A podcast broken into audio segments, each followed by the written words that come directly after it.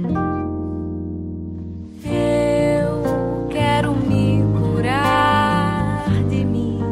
Quero me curar de mim. Quero me curar de mim. Olá, ouvinte. Bem-vindo ao Diário da Consciência, uma série de podcasts da Oficina. Oficina é uma prestação de serviço consciencial à disposição do ser humano. Uma prestação de serviço diferente, autônoma, inspirada, voluntária, universalista, prática e gratuita. O que você irá ouvir a seguir é o compartilhamento de uma prática de autoanálise em grupo, baseada no entendimento de que realidade é uma experiência multimídia e também em outros conceitos autocientíficos estudados na oficina. Essa prática está sendo publicada com o consentimento do praticante para fins de estudo de caso e para ajudar você a praticá-la também. Dito isso, vamos ao estudo de caso. Realidade objetiva. Ande pela memória e encontre um ponto de dor emocional, um ponto de sofrimento. Descreva o que aconteceu nesse ponto. Descreva apenas os fatos, apenas a realidade objetiva. Boa noite, meu diário da consciência dessa semana, o passo 1, um, é, que é o, o, o ponto de dor emocional, que eu vou descrever essa semana, é que ainda é na minha escola lá do pré do primeiro ano e ainda envolve a irmã Angélica. Esse fato é uma vez que a professora chamou a irmã a Yara, pegou a Yara pelo braço e colocou ela é, de frente no castigo. E o castigo ele era a criança ficava de costa para a sala e com a, com a cara encostada no quadro. Ou então ela ficava de joelho, dependendo do dia da professora. Ela punha o aluno de joelho, de frente para com a cara de frente para o quadro. É, e esse, esse foi o fato. Foi o castigo da Yara. Realidade significativa. Descreva tudo que você sentiu e pensou Descreva tudo que você lembrou, tudo que você imaginou e supôs, e tudo que associou mentalmente ao vivenciar esse fato. Quando eu vi a Yara lá na frente, eu sentia raiva da professora, porque de alguma forma aquela situação não era uma situação de de reconhecimento, era uma situação de humilhação, porque a professora pegava o menino pelo braço e às vezes ela até arrastava ele, às vezes a criança se, se é, é, não, não queria ir para o castigo e ela puxava e punha ela na frente. Isso aí é uma coisa que eu lembro com bastante clareza. E eu nunca fiquei no castigo, porque eu fazia bagunça, mas na hora que eu via que ela ia, que ela estava vindo pro meu lado, eu calava. E, e ela percebia de alguma forma que eu tinha muito medo do, do castigo. E eu, eu, eu, na minha memória, que eu estou vasculhando, eu acho que eu não fui pro castigo nenhuma vez. Mas quando a Yara ia, e ela ia sempre, era difícil o dia que a Yara não ia para o castigo, porque ela era terrível. E eu sei que ela era uma das mais baguncentas. Eu até descrevi a Yara hoje, eu, eu lembrei dela. A Yara ela, ela era grandona, ela era maior do que eu e, e ela era grandona mesmo. Ela era gordinha e ela era assim, ela tinha a parte de cima do corpo grande, gorda e as pernas mais fininhas. E ela era mais alta do que eu, então logicamente ela era minha companheira de última carteira. E ela tinha o cabelo bem, bem, bem, bem é, crespo e, e vermelho. E ela era bem branca com as pintas no rosto e, e a, a Yara vivia suada.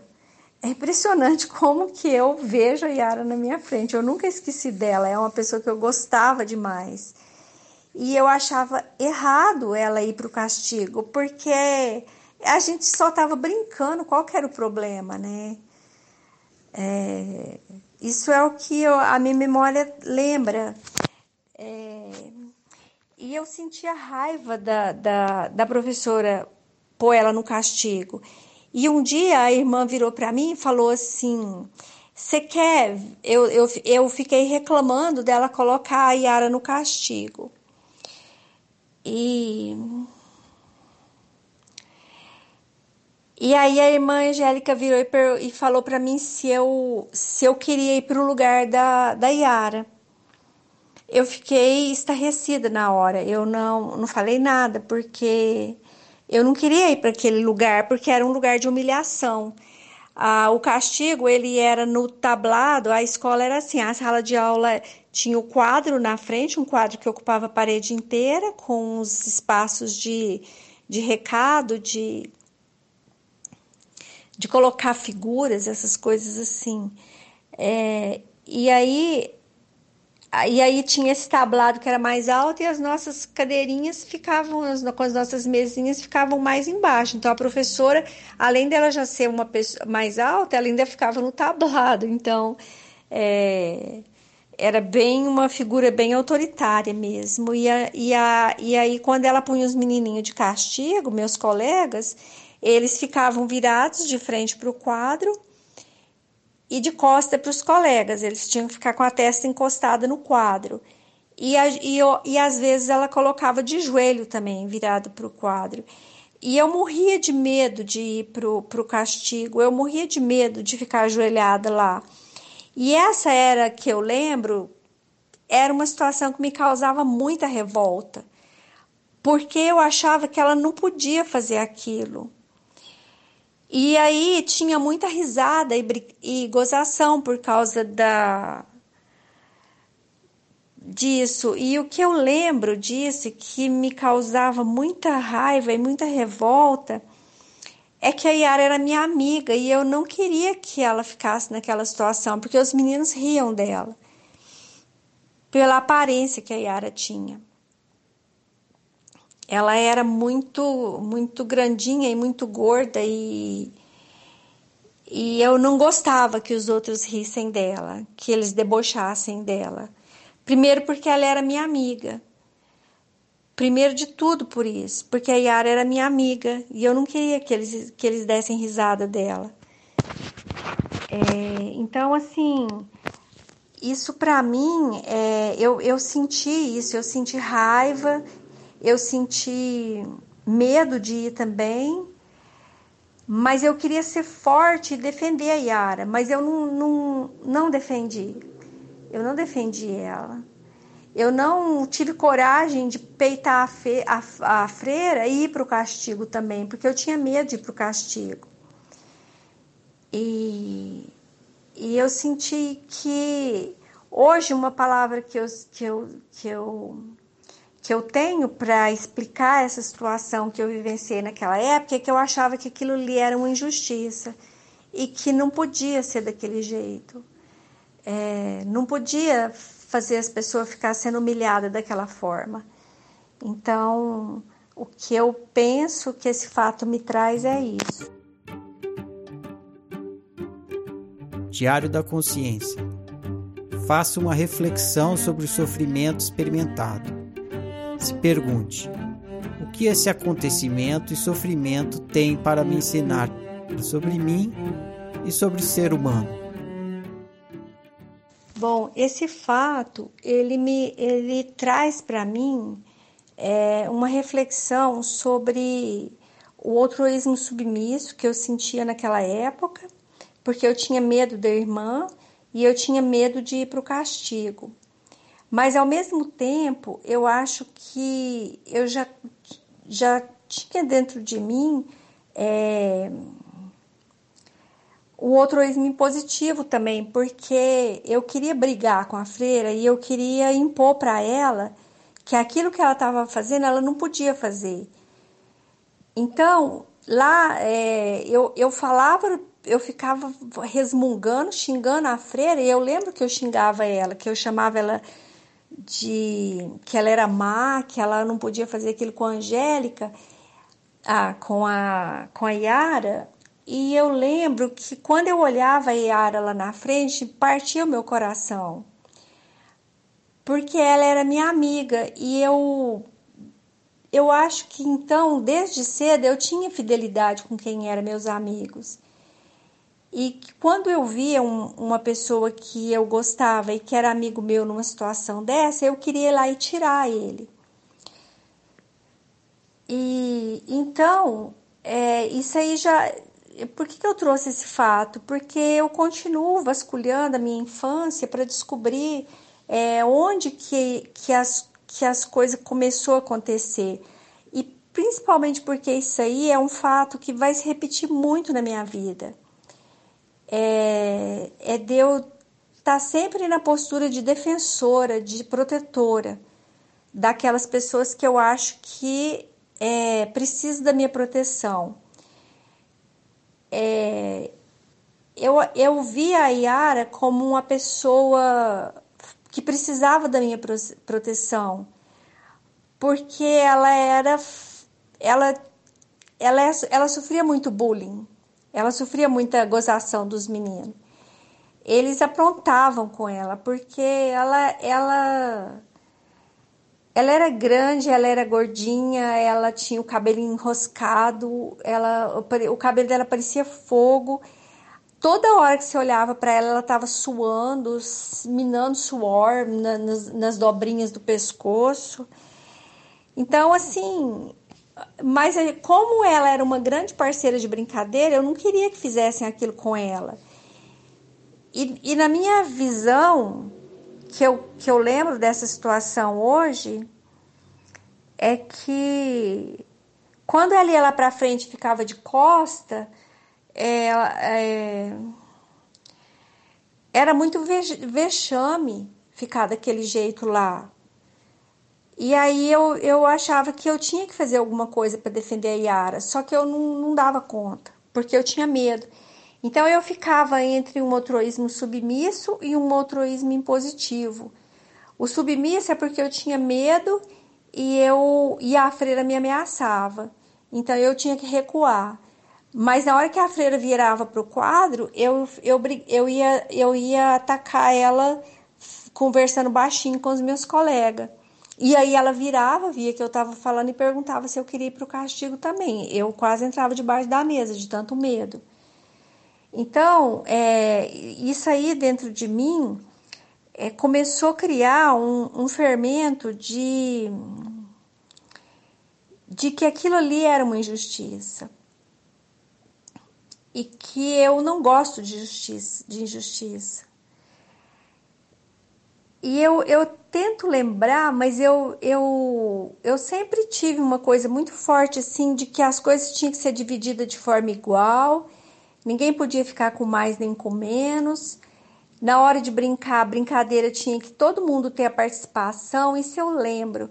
Então, assim, eu tenho uma natureza de justiceira. Só que no lugar de eu ser justiceira, é no lugar de eu ser justiceira autoísta, eu fico justiceira outroísta. Então, aquela pessoa que eu acho que está fazendo uma coisa que não é de acordo com o meu certo, eu vou para cima dela e eu quero esganiçar aquela pessoa. É, eu quero esfregar o nariz dela no chão para ela ver que ela está fazendo uma coisa errada, que não pode, que não é assim. Olha, isso aí eu tô, eu tô lembrando de vários fatos, porque eu estou lidando aqui com a minha unicidade racional. É... A ética é uma coisa valorosa para mim. A ética é a forma como eu é, me, me comporto em relação ao outro de acordo com os meus valores. Só que eu penso que os meus valores eles são universais, porque é, eu fui para a igreja muito cedo e na igreja com eu sei que minha mãe me levava na missa e por algum motivo a missa para mim era uma coisa assim que me encantava no meu olhar de criança, aquela as músicas, a fala. E desde cedo eu, eu comecei a aprender na igreja coisas de, de como que a gente deve respeitar os outros, que a gente deve ser bom filho, e aquelas coisas lá que o padre fala. E aquilo lá foi entrando na minha cabeça desde muito cedo. E para mim aquilo lá eram bons valores. E quando eu vi a freira agindo daquele jeito, para mim, é, hoje eu olho, né? Eu não sei exatamente se a, a, eu lá naquela época já entendia isso, mas eu achava que estava errado, que não podia ser daquele jeito. Mas por quê? Porque rudimentarmente eu já tinha valores é, religiosos, cristãos. E aí, é, Jesus para mim sempre foi um símbolo de amor. E eu não via amor na freira. Eu não via amor numa pessoa que pegava uma menina grandona e punha ela na frente humilhada e todo mundo rindo dela. E aí, para mim, aquela situação estava errada. E aí eu já sentia, tinha um ímpeto de, de, de, de, de fazer justiça, né? De fazer justiça com as próprias mãos. Então, essa é uma coisa assim que eu preciso e quero muito trabalhar porque eu fervo de raiva. Eu fervo de raiva quando eu vejo uma situação de injustiça. E a minha vontade é ir lá e assim, e sentar todo mundo e pingar o, o, os, os is.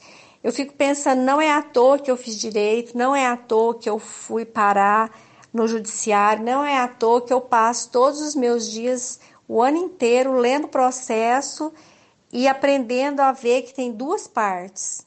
Porque para mim sempre existiu um certo, que é o meu. E esse um certo meu é o certo religioso, que eu aprendi bem cedo na igreja. Porque, gente, eu era carolinha. Eu virei católica. Assim, a minha mãe era católica de ir na missa de vez em quando, é, mas eu ia com ela. E como a igreja era muito pertinho da nossa casa, eu quando eu já tive idade para ir sozinha, ela, eu ia sozinha para a missa, porque a mamãe não gostava. A mamãe e meus pais, eles nunca foram muito de igreja. De ficar, eles nunca, eles sempre foram católicos espíritas, mas eles não eram de ir em lugar nenhum. Era uma coisa assim mais é, interna mesmo.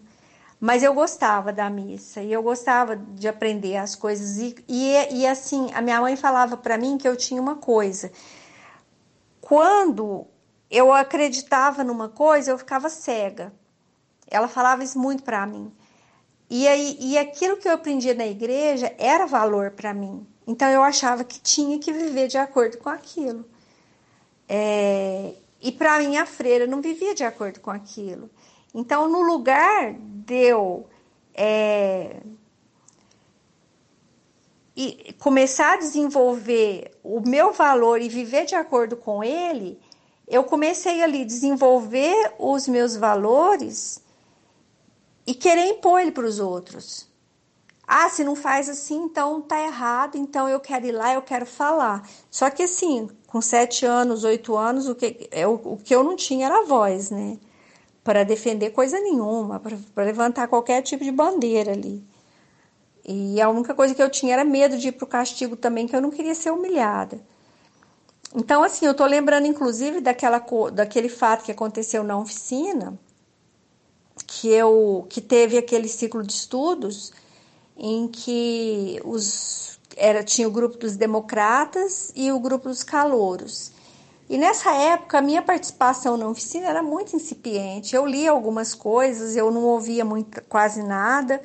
E aí o que eu vi foi que os veteranos e, é, ouviam, participavam das conversas lá no grupo dos, dos calouros e depois vinha para o grupo, grupo dos democratas detonar e fazer chacota e fazer comentário malicioso.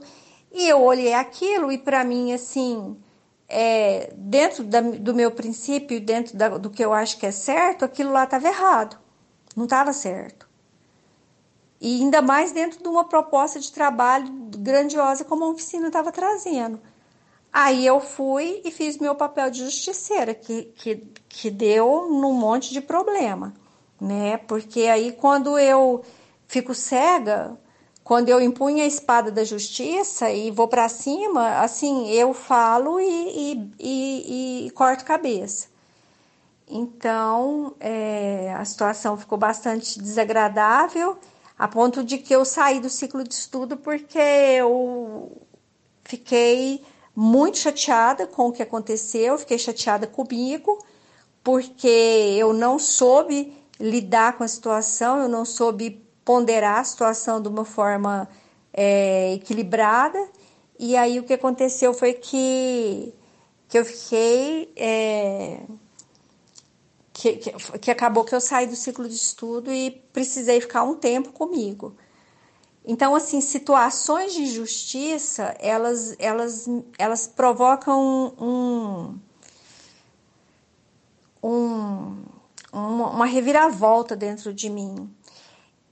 E principalmente se, se partir numa situação que, por exemplo, eu vejo que a pessoa fala uma coisa e aí ela faz outra. E olha, isso acontece comigo. Quando eu. É, e, e, o pior de tudo é que, assim, o que eu percebo é que quando eu é, tento corrigir uma coisa que eu acho que é injustiça, eu estou fazendo com o outro exatamente o que ele está fazendo. Porque, por exemplo, para eu defender um valor ético, eu acabo agindo contra a minha ética. E é, isso é uma coisa que me fere, por isso que eu estou querendo trabalhar isso aqui. É, e e, e para poder é, perceber que cada um tem direito de viver a sua própria ética, né? E inclusive contra ela. Então, quando eu tinha lá sete anos e via a Yara sendo injustiçada, eu queria ir lá na irmã e, e, e falar para ela que estava errado, que ela não podia fazer daquele jeito, mas só que eu não tinha coragem de fazer. Porque se eu abrisse a minha boca, eu ia dar, ficar de mão dada, né? E, e talvez de joelho. Então, é, eu, eu fui desenvolvendo essa, esse altruísmo impositivo. E, e quando eu sou impositiva, eu faço exatamente a mesma coisa que a pessoa, a mesma coisa que eu tô condenando no outro, eu faço também. Então, por isso que eu quero trabalhar isso. Porque eu quero continuar sendo justiceira, eu quero continuar defendendo a justiça, mas eu não quero ser altruísta impositiva. Porque quando eu faço isso, eu estou ferindo mais do que tudo a mim, a mim mesma e aos meus valores. E estou ferindo a minha unicidade racional. É... Na verdade, o que eu acho que acontece aí é uma, uma coisa entre a unicidade racional e afetiva, porque a minha unicidade racional ela quer defender o certo. Só que quando a minha unicidade vai defender o certo, ela fere a minha unicidade afetiva naquilo que é o meu valor que eu tô o, que eu tô atacando no outro é uma coisa que é um valor para mim. Entende o que, que eu tô falando? É, quando eu quando eu sou justiceira, eu ajo com duas unicidades. Eu estou defendendo um valor que é um valor ético, e eu estou defendendo um certo.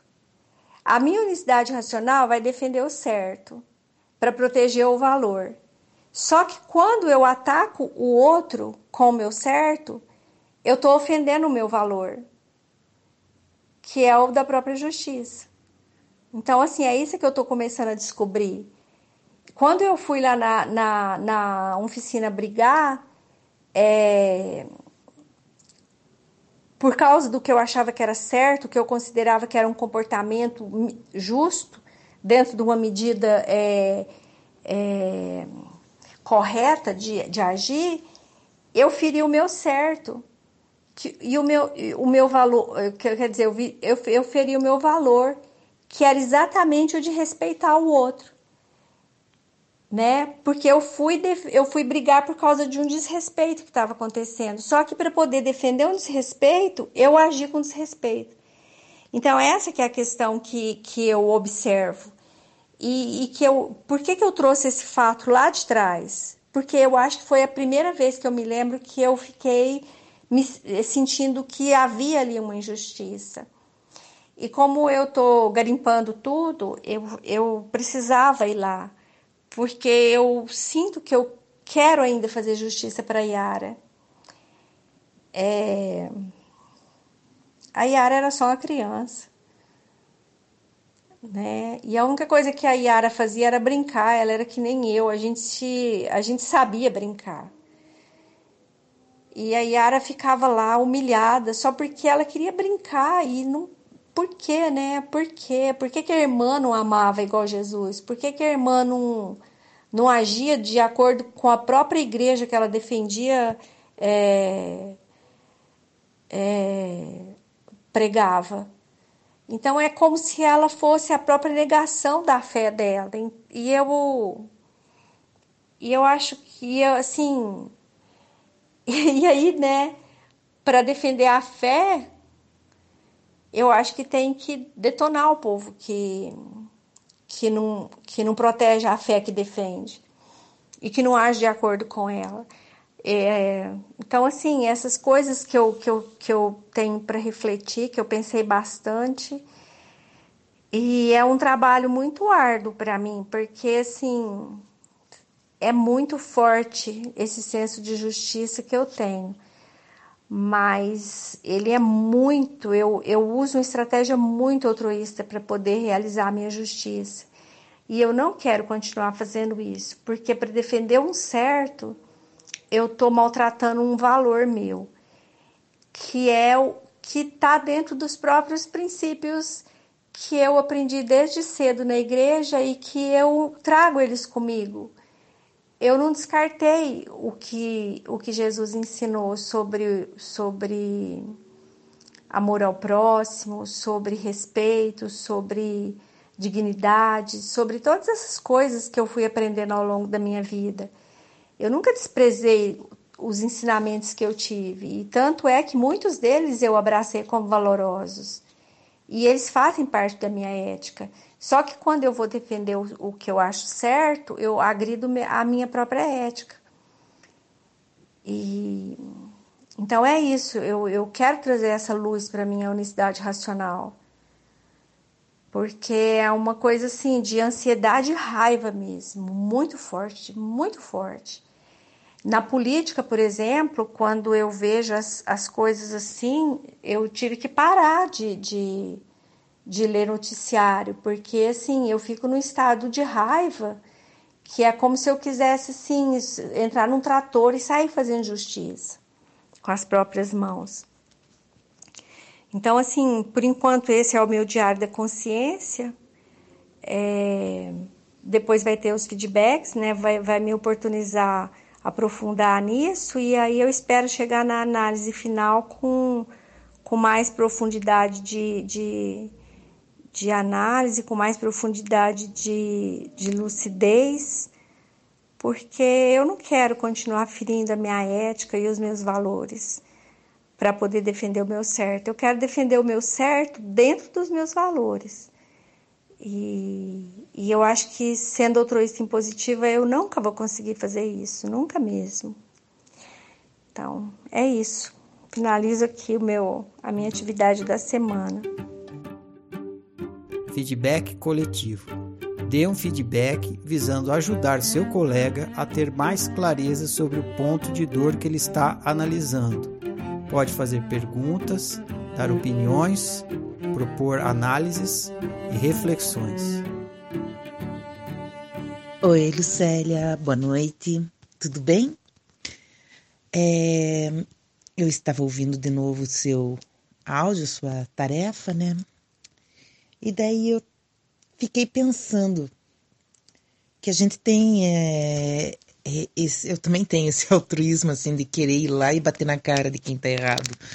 Mas errado do meu ponto de vista, né? E daí, partindo daquele daquele refrão que tudo pode, é, será que tudo pode e não pode ser que a, a irmã Angélica, do ponto de vista dela, achava que estava certo? sabe? É, eu eu tenho um pouco de raiva dela já, porque, né? É, a gente como criança, a gente já passou e sofreu tanto e e passa esses nervosos, esses, mas é, a vida, né? Que antigamente, na nossa época, assim, a, é, é, a gente tinha que respeitar os mais velhos, é, fazer tudo certinho e ainda acabava apanhando, né? Ou, ou sendo humilhada. Mas, assim, sem querer ser advogada do diabo, será que do ponto de vista dela, do tudo pode, ela se achava certa? O que, que você acha?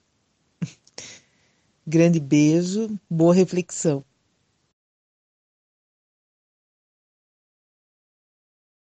Bom dia, Lucélia. Bom dia, amigos. Sobre o seu trabalho, o seu ponto de dor, o seu estudo, Lucélia. Quero lhe agradecer, agradecer imensamente pelos pontos que você tem tocado, porque eles me tocam também. Tem muito da Nilceia nas suas histórias. E como elas são ricas, o seu, o seu modo de contar é rico, com muitos detalhes, me ajuda mais ainda a perceber as semelhanças sabe? É muito enriquecedor, muito grata mesmo, querida. E eu denominei esse seu trabalho como Castigo da Yara. A Yara tinha uma energia fabulosa, né? E esses cabelos vermelhos é, me remetem à lembrança de pessoas com muita energia essa loirinha, essa branquinha pintadinha, de cabelo alvoroçado, avermelhado, realmente são as pimentinhas, né? Não tem nada de maldade dentro delas, mas uma energia difícil de ser compreendida. Principalmente naqueles tempos, né, Lucélia?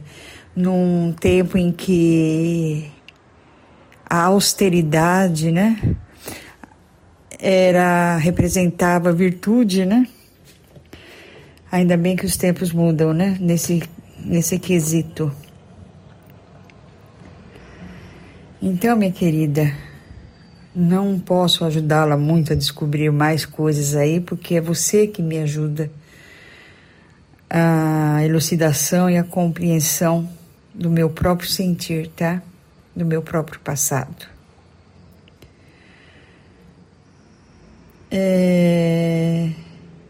E eu fiquei pensando também, me lembrando também do quanto eu me sentia na oficina e no recreio, né? Na época era outro nome, como você falou.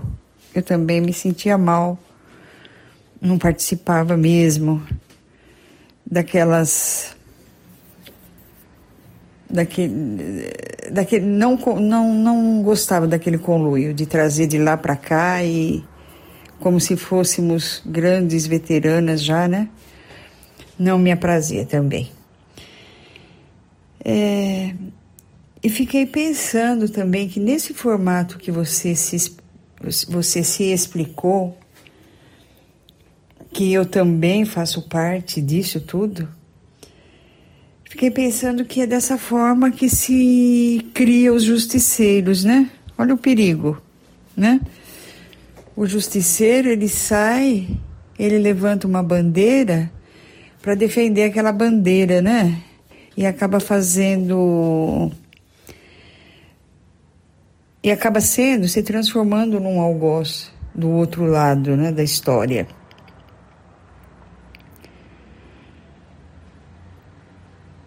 E também fiquei pensando, pelas suas conclusões, que somos bem políticos mesmo, né? Nós já legislamos, né, Lucélia? Nós já percebemos esse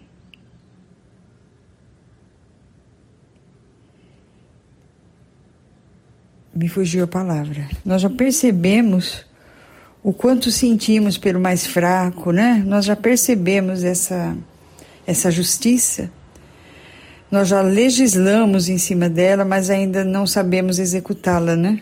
Mas como diz o Ferrari, só com muita prática, né? Estamos buscando isso. E também o que eu quero chamar a atenção, um pouco que eu posso concluir, que também é uma lição do Ferrari, da oficina, que é o amor impossível. E o que é o amor impossível? É respeitar o próprio desrespeito. É isso que estamos buscando, né? Porque convivemos num mundo de injustiça. Querida, mais uma vez, deixo aqui o meu agradecimento, deixo aqui o meu grande abraço para você e que essa sua busca venha colaborar para minha busca. Beijos no seu coração. Até mais. Oi, Lucélia. Bom, é, acho que a sua reflexão me veio assim no momento onde eu tô passando exatamente por isso. Eu acho que me falta clareza ainda eu senti muitas, muita clareza na, nas suas palavras, no sentido de que você consegue ver né, é, o caminho a trilhar, né? É assim, mais ou menos assim. O que acontece é que eu tenho um sobrinho e esse sobrinho, ele tá é, sofrendo, né? Ele tá sofrendo e a minha irmã tá brigando muito com ele. Eles estão tendo muito conflito. Ele mora com a minha irmã. Ele é uma, assim um jovem adulto né? Tem 21 anos de idade. E, e o que acontece é que a minha irmã, ela, ela é uma pessoa assim, assim da forma como eu vejo uma pessoa muito controladora, né? quando a gente morava junto, até né, agora assim, é, eu lembro que meu pai, ele apelidou ela de general, né? Então ele falava assim: "Ah, cuidado, é que a general tá chegando". A general falou. Então, uma pessoa assim de opinião muito forte, uma pessoa que é difícil de conversar, né? E pelo fato dela ser uma pessoa assim que é, briga, que tem uma opinião muito forte, é, e os meus pais, assim, eles não gostavam de conflito, de briga, né? Então, é, a gente meio que fazia de tudo para não entrar em conflito com ela. Tipo, deixa ela falar. Melhor não, não mexer, tipo, como se eu pudesse falar uma analogia, seria assim uma colmeia de abelha, né? Melhor não mexer, né? E sempre foi assim, né? Eu era a única pessoa que meio que mandava ela tomar naquele lugar, porque eu era irmã, né? Ela não tinha muita autoridade sobre mim.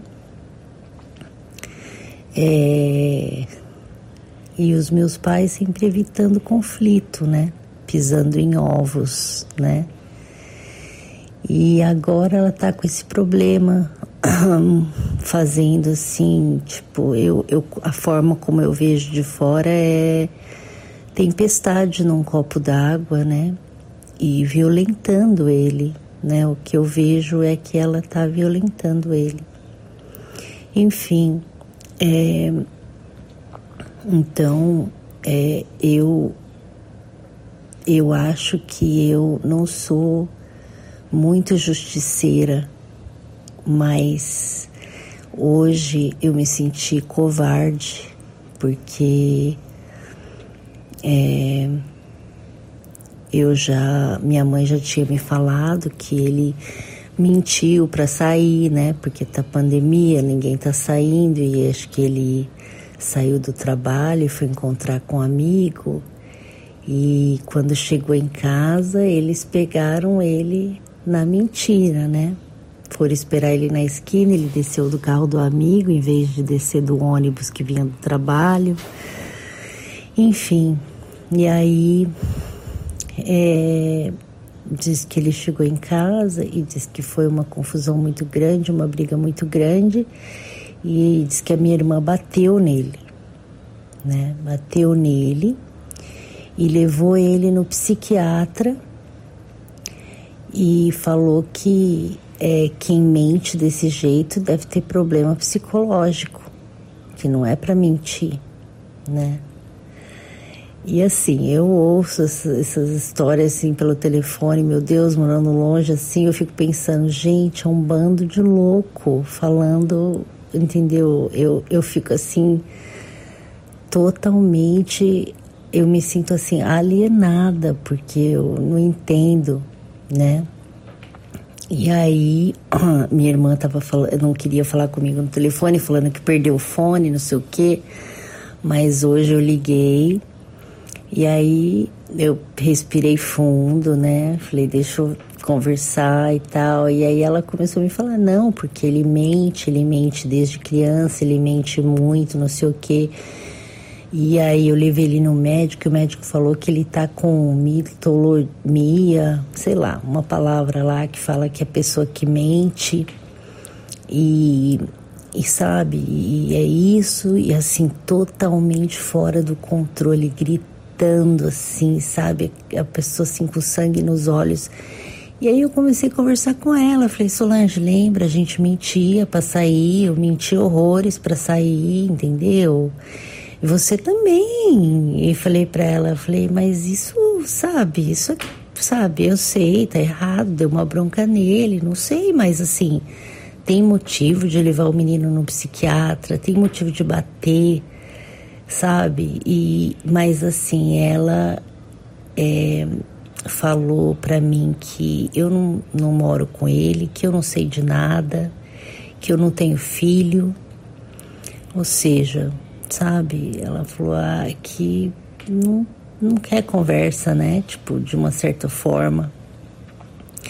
E eu é, fiz as perguntas para ela, conversei, tentei conversar e tudo, mas assim, uma pessoa totalmente fechada para um diálogo que tem certeza, sabe, uma pessoa muito firme no que pensa, é, ignorante, assim, é, sem abertura, né?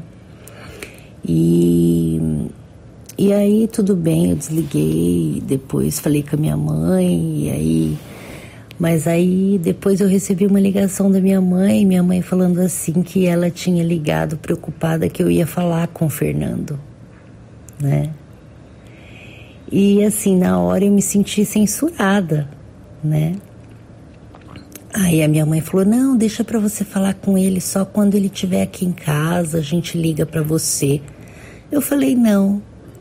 Falei: "Não, eu não, não sei quando que eu vou falar com o Fernando, não pensei nisso, mas ele é adulto, eu vou falar com ele quando a gente falar. Quando eu ligar e ele atender e ele quiser conversar, a gente vai conversar, sabe? Mas é.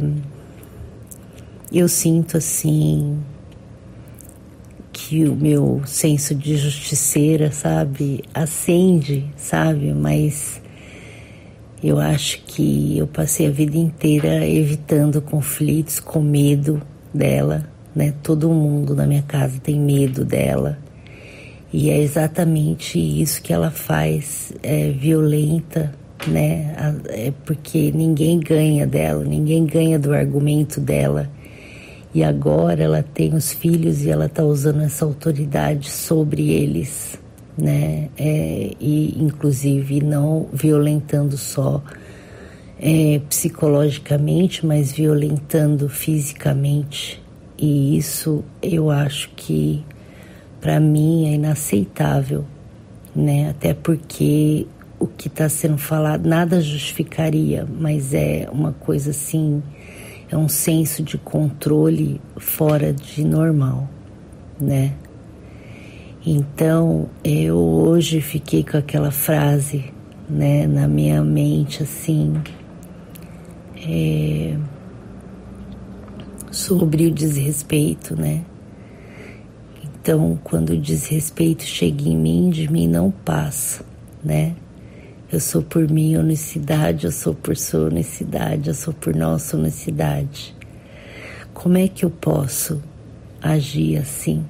Como é que eu posso conscientemente entender que, que ela é assim, é assim que ela é que ela vai, vai continuar? E, e né, vendo o meu sobrinho que depende, que mora na casa com ela, que tá baixando a cabeça, tá, você tá vendo uma pessoa sendo chicotada para entrar numa caixa que não cabe, né? E assim, se eu falar é, dos meus sobrinhos, meus sobrinhos são meninos assim bonzinhos, sabe? São meninos que infelizmente não tem muita voz, porque apanharam muito, porque cresceram desse jeito, entendeu? Tipo, na reta, na reta, né? Que nem ela fala que em casa tem que andar na risca, entendeu?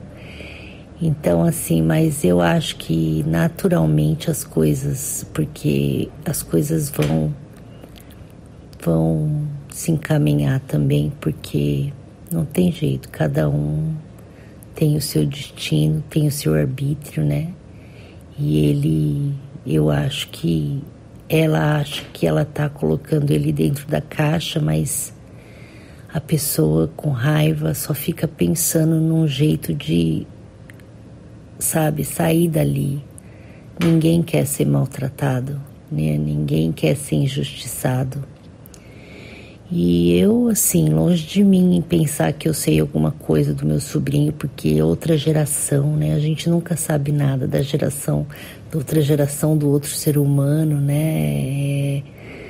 E, mas eu conheço a minha irmã, né? Porque eu convivi com ela. Então, eu sei que ela não. Ela tentou algumas vezes é, me bater, mas ela levou, né? Porque eu não tinha medo dela, não, eu nunca tive medo dela, nem de falar e nem então ela me evita, né? Me evita ao máximo, porque para ela é, eu sou algo que ela nunca conseguiu controlar, né? Então eu não sirvo, então ela precisa controlar. E assim, é, eu tenho medo também de fazer isso que você está falando aí, mas eu acho que eu não estou muito consciente disso ainda. Sabe, tipo, como é que eu posso dialogar jogando o jogo da liberdade, né? Conversar com ela, conversar com meu sobrinho, conversar, né, de uma forma que que vá ajudar como é que eu posso conversar sem me impor, expor sem me impor, né? Isso é um talento, porque automaticamente o que eu penso é que ela tá errada. Então, quando eu tô conversando, eu quero que ela veja um outro lado, que é o meu lado, né? Claro que eu acho que ela tá lá nessa convivência e ela sabe melhor mas é entendendo assim, sabe, esse instinto que ela tem, que eu converso com ela, não sobre a situação especial, mas assim, por exemplo, que não justifica bater, né? Que isso só pode afastar ele, né? Eu sinceramente acho que ele não tem problema nenhum psicológico e ele sabe disso. E, e quando ele tiver oportunidade, ele não vai esquecer disso que ela está fazendo. Quando ele tiver oportunidade de sair da casa dela de viver a vida dele, né? Ele vai pensar: poxa, minha mãe, porque eu queria fazer o que eu queria e que eu não estava fazendo nada demais, ela, ela tentou me enquadrar como louco para poder estar tá certa. Então, até que ponto, as, a, quais são as, as estratégias de controle? São muitas, né? Eu estou assustada com essa situação. Estou muito assustada. E para mim, o que você contou da sua amiga humilhada lá na frente da sala, para mim eu tô sentindo esse desgosto hoje, esse, essa tristeza no meu coração de ver e pensar que o meu sobrinho apanhou, sabe? Apanhou e tá sendo chamado de mentiroso e tá sendo levado no, no psiquiatra porque ele quis ir com um amigo tomar uma cerveja depois do trabalho, né? Então, é, olha, muito difícil, mas eu vou pensar direitinho e eu não quero que o meu medo, é, o meu medo de rejeição, o medo de briga com ela, me impeça de expor, de conversar, né? E eu não vou aceitar, eu não vou aceitar essa essas sugestões da minha mãe, dela, de que eu não é para mim falar com o Fernando, não. Eu vou ficar aberta. Se ele quiser conversar comigo, ele é adulto, ele tem arbítrio e eu também. Nós podemos conversar sim, assim como eu tô aberta para conversar com qualquer pessoa, né? Então, é, é triste. Meio que eu sou ovelha negra, né? Porque eu eu saí de casa, né? Falaram que não era que eu não ia sair de casa e eu vivia nessa daí. Eu não apanhava porque eu não tinha coragem de me bancar. Fazia as coisas muito escondidas, mas mentia pra cacete para sair. E era um inferno viver numa prisão. E eu odiava e, e eu sofri muito. E eu tomava outras decisões que era mentir Imagina alguém ter me chamado de, de levado no psiquiatra porque eu mentia para poder ir para balada, para poder sair, para poder, sei lá, entendeu? E eu me vi mesmo, né? Um espelho. Tô me vendo um espelho, né? É, meu sobrinho agora. E muito pior, né? Porque a minha mãe não era tão assim quanto quanto a minha irmã é, né? Porque a minha irmã, até minha mãe tem medo dela. Minha mãe fala, ai não, não vou falar nada, não, não toquei no assunto, não tenho medo, não quero. Sabe assim, é uma situação de medo, de, de, de. É muito ruim isso, muito ruim. Então como é que eu posso, né, com a minha consciência de hoje, é, me expor os meus valores sem impor, né? É uma grande, foi uma grande e ótima reflexão. É, eu não tenho perguntas para você, eu me desculpo por isso, porque eu acho que a sua reflexão me fez perguntas sobre o meu próprio processo, sobre a minha própria realidade, meu próprio sofrimento. Agradeço muito, muito pela sua reflexão e pela oportunidade. Um grande abraço, Lucélia. Tchau. Análise final. Agora que você refletiu mais sobre seu ponto de dor e recebeu feedback dos seus colegas, faça uma análise final, respondendo novamente a mesma pergunta do passo 4. O que este acontecimento e sofrimento tem para me ensinar sobre mim e sobre o ser humano? Oi, gente. Vou fazer a análise final dessa minha realidade objetiva que eu trouxe, que é o castigo da Yara, com o qual eu não concordei. e não concordo até hoje, porque eu acho que ela só brincava, né? Então, para que pôr a menina de castigo com a cara virada para o quadro, com aquela saia curta para virar chacota dos outros? Então, assim, eu ficava muito chateada.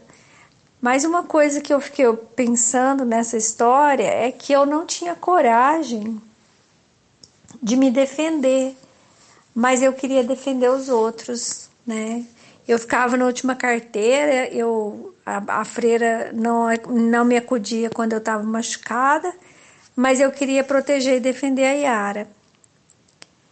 É, Aí eu fiquei pensando também o que, que a Yara representa, né? Que eu queria defender e proteger a Yara. E isso me faz defender e proteger as, as pessoas que representam para mim a mesma coisa que a Yara representava. A Yara representava as pessoas que eu gosto, porque ela era minha amiga ela era minha companheira de brincadeira, então eu tinha que defender ela das injustiças, entre aspas, que a freira fazia com ela, né?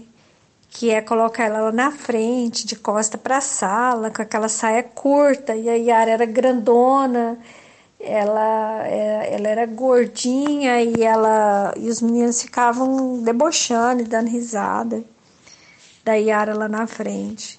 E, e como ela era minha amiga, eu não queria que aquilo acontecesse, eu não queria vê-la naquela situação. Apesar de que na minha cabeça essa situação ela é humilhante para qualquer um, né? Mesmo para quem eu talvez não gostasse naquela época. Mas eu não lembro se eu desejava nessa época que alguém fosse parar lá naquela situação. Eu, eu sabia, eu sei, eu me lembro que eu não gostava quando quando eu via meus colegas lá na frente nessa situação de humilhação. E eu queria eu queria provocar uma rebelião para que, que aquilo não acontecesse, né? E eu fazia isso através de ficar falando, só que eu não tinha coragem de falar na cara da freira, né? E como ela escutava os meus cochichos, ela perguntou um dia se eu queria ir lá para frente.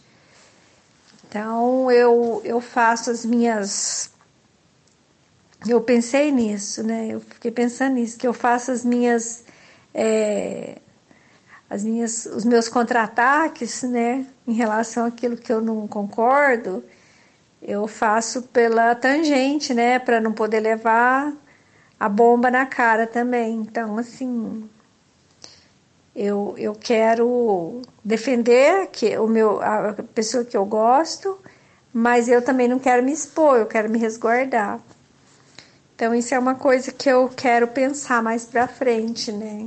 Essa coisa assim de fazer meio escondido, de não ficar expor mesmo lá, pôr, pôr, pôr a cara para bater. Nessa época eu não fiz, mas em outras situações eu fiz e, e realmente a gente apanha quando você vai defender alguma coisa que é aqui que você tá defendendo aquilo que o outro está atacando. Então, quem está atacando aquilo que eu estou defendendo, ele vai, ele vai vir para cima de mim também. É... Ou se eu estou atacando o que o outro está defendendo, também ele vem para cima de mim. Então, é toda uma, uma construção de guerra mesmo, né? Que é o que a gente vive. Então, aí eu quero voltar nesse ponto da, da representatividade da Yara. As pessoas que são minhas amigas, as pessoas que eu gosto, meus parceiros, meus companheiros de corrida na, na, no recreio, eles, eu, eles, é como se ele, eu fosse a guardadora deles. Eu, eu fiquei pensando nisso, porque as, porque toda pessoa que eu gosto, eu acho que eu tenho que guardar e proteger essas pessoas. E quando acontece alguma coisa com elas que eu vejo que elas estão numa situação de, de fragilidade, de vítima, aí eu não quero que elas sofram aquilo. E o que eu fiquei pensando é que eu me sentia numa condição de fragilidade de vítima. E eu olhava para Yara, o que eu via era minha condição de fragilidade de vítima. E, e eu queria, não era proteger a Yara, eu queria era proteger a mim mesma. E, e eu fui me tornando altruísta em positivo para poder me proteger, para poder vingar, para poder. É, destruiu o algoz, né? Só que quando eu vou proteger a minha fragilidade, que eu estou me sentindo vítima, eu estou atacando e eu estou me tornando também um algoz para poder fazer exatamente aquilo que eu é, não quero. E eu, e eu vejo se reproduzindo muito na minha vida. Eu olho para as pessoas que eu, que eu amo e vejo que se elas estão sofrendo algum tipo de, de prejuízo, se elas, ou, ou se elas estão sofrendo qualquer coisa que seja, né? Qualquer tipo de rejeição, de bullying, de dificuldade, de sofrimento, eu quero, eu vejo aquela pessoa que eu amo numa condição de vítima. E aí eu quero ir lá e, e e defender a pessoa daquilo. E, na verdade, eu quero até estudar mais sobre essa questão de justiça, porque isso não é fazer justiça. Isso é sou eu não querendo ficar na condição de vítima e não querendo deixar quem, é, quem eu gosto na condição de vítima. Então eu acho que isso aí é essa vitimização que eu vejo no outro é um reflexo da minha própria da própria vitimização que eu vejo em mim. E por isso eu acho que eu tenho que ir lá e bater em quem eu acho que está fazendo aquilo. No caso, a irmã Angélica fazia isso com a Yara, então eu tinha que ir lá e proteger a Yara. Se alguém faz isso com um irmão meu, com minha mãe, com meu pai, eu tenho que ir lá e, e bater em quem está fazendo o mal para as pessoas que eu amo. Eu chamo isso de fazer justiça, mas isso não é fazer justiça, isso é fazer vingança. É diferente. Então, e eu quero proteger as pessoas que eu gosto, que eu amo e que são valorosas para mim.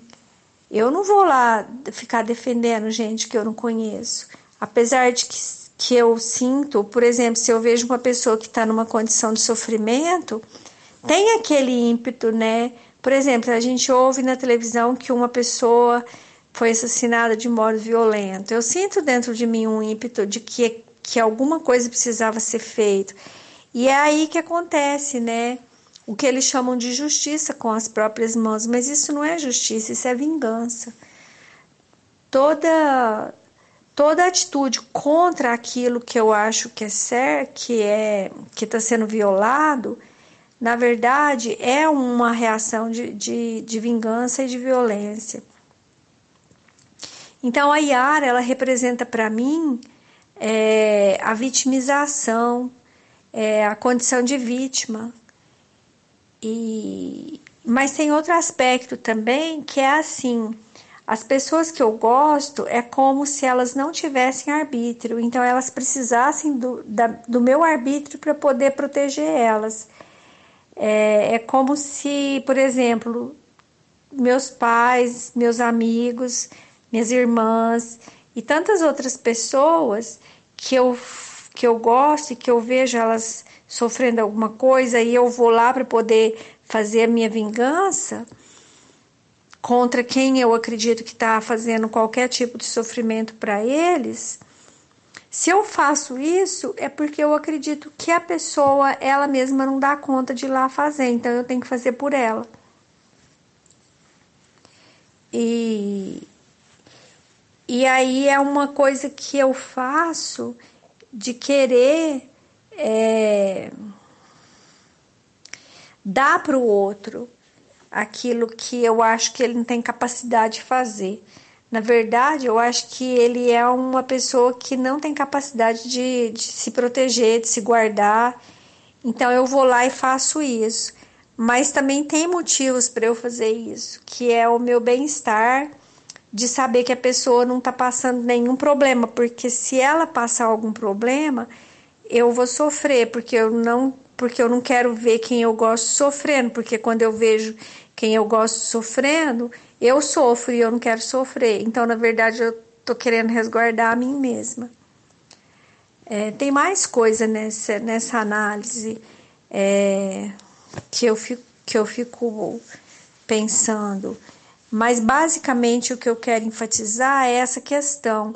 Eu vi o meu vitimismo na Yara e, e eu queria vingar, porque vingando a Yara eu estava vingando a mim mesma. Isso é uma coisa importante que eu descobri nessa análise. Aí era isso que eu queria mais ressaltar mesmo. Tem outras coisas, mas como é, eu vou trazer outros fatos relativos a, a essa questão da, de querer proteger os outros, eu acho que eu vou poder investigar isso mais profundamente. De dessa questão de eu ser a, a protetora, né, a, a, justiceira. E que de justiceira, na verdade, não é justiceira, é vingadora. Né, a vingadora da, da, da condição da vítima. Então, eu quero estudar isso melhor em mim. Ainda tem coisa que não está muito clara, né? Mas eu acho que à medida que eu for caminhando, eu vou percebendo todos esses meus mecanismos de, de outroísmo. Valeu, um abraço para todo mundo.